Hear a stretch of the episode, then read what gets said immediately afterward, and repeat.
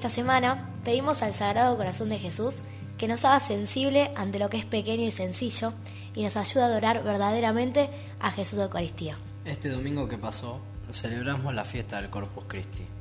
La solemnidad de esta fiesta nos recuerda que el Señor sale a nuestro encuentro con una fragilidad amorosa que es la Eucaristía.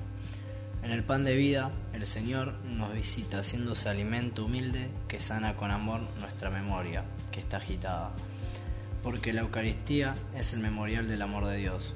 Ahí se celebra el memorial de su pasión, del amor de Dios por nosotros, que es nuestra fuerza, el apoyo para nuestro caminar.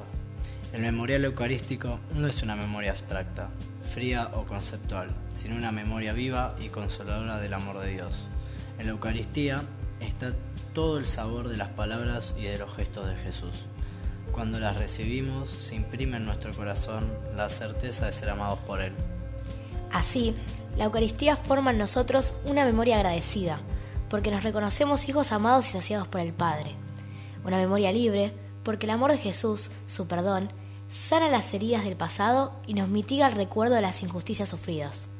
Una memoria paciente, porque en medio de la adversidad sabemos que el Espíritu de Jesús permanece en nosotros.